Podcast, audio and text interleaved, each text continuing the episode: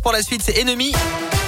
On retrouvera également le journal des bonnes nouvelles, la météo et puis l'actu 100% local. Avant le Super Banco, c'est avec vous. Colin Code, bonjour. Bonjour Alexis, bonjour à tous. Et à la une aujourd'hui, plus question de subir la double peine au moment de se soigner. C'est le message que l'association APF France Handicap veut faire passer à quelques semaines du premier tour de l'élection présidentielle. Un rassemblement regroupant des militants de l'Allier du Cantal et du Puy-de-Dôme a eu lieu hier à Clermont devant l'agence régionale de santé. Une délégation a été reçue pour rappeler les difficultés que rencontrent les personnes handicapées lorsqu'elles veulent se faire soigner.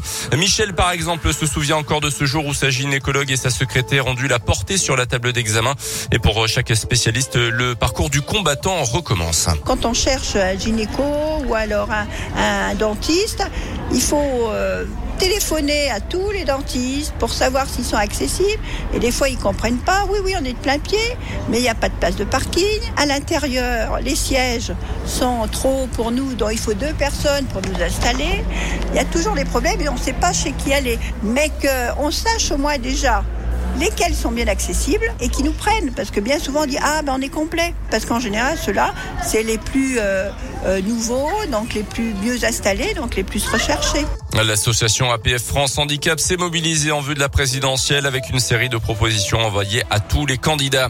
Une quinquagénaire poursuivie pour proxénétisme aggravé à Clermont après la montagne. Elle aurait forcé pendant des mois une ressortissante chinoise à se prostituer dans le secteur de la cartoucherie. Le parquet de Clermont a ouvert une information judiciaire interpellée en début de semaine par la police. La suspecte devait être mise en examen ce mercredi puis placée en détention provisoire. La victime originaire de région parisienne serait venue à Clermont après avoir répondu à une annonce pour du ménage. La fin du mouvement de grève à Valéo, à Issoire, depuis une semaine à l'appel de la CGT, une grève qui a été lancée lors des négociations obligatoires portant sur les salaires. Hier, les propositions de la direction n'ont pas satisfait les salariés, mais un accord écrit a quand même été trouvé.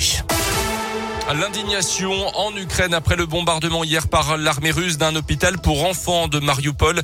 Le président ukrainien parle d'un crime de guerre. L'attaque a fait une vingtaine de blessés, principalement des adultes, à la veille de discussions entre les chefs des diplomaties ukrainiennes et turques. Sur le terrain, les troupes de Vladimir Poutine continuent d'encercler la capitale. Le nombre de réfugiés a dépassé la barre des 2 millions selon les Nations Unies.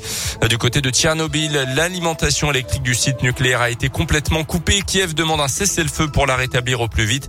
L'agence internationale atomique se dit rassurante sur la sécurité. Notez qu'aujourd'hui débute un sommet européen de deux jours à Versailles au menu l'indépendance énergétique du continent et la construction d'une Europe de la défense. Le verdict hier au procès de l'attentat de Saint-Étienne du Rouvre restait en juillet 2016 près de Rouen l'absence des auteurs du meurtre du père Hamel dans son église. Trois membres de son entourage, de leur entourage étaient jugés depuis mi-février pour association de malfaiteurs terroristes.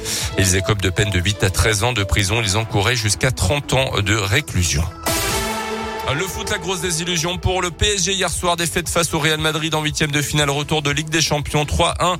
Un triplé signé Benzema pour les Madrilènes. Les Parisiens l'avaient emporté un zéro match aller et sont donc éliminés en Ligue Europa. Victoire 1-0 en huitième de finale, aller de Lyon sur le terrain de Porto. Les Lyonnais recevront l'équipe portugaise la semaine prochaine. Et puis on termine avec du cyclisme, la victoire hier du Belge Wout van Aert sur la quatrième étape du Paris-Nice, un contre-la-montre d'un peu plus de 13 km dans l'allié entre Doméra et Montluçon. Il récupère également le maillot jaune de leader du général. Aujourd'hui, le peloton ira dans la Loire pour la cinquième étape.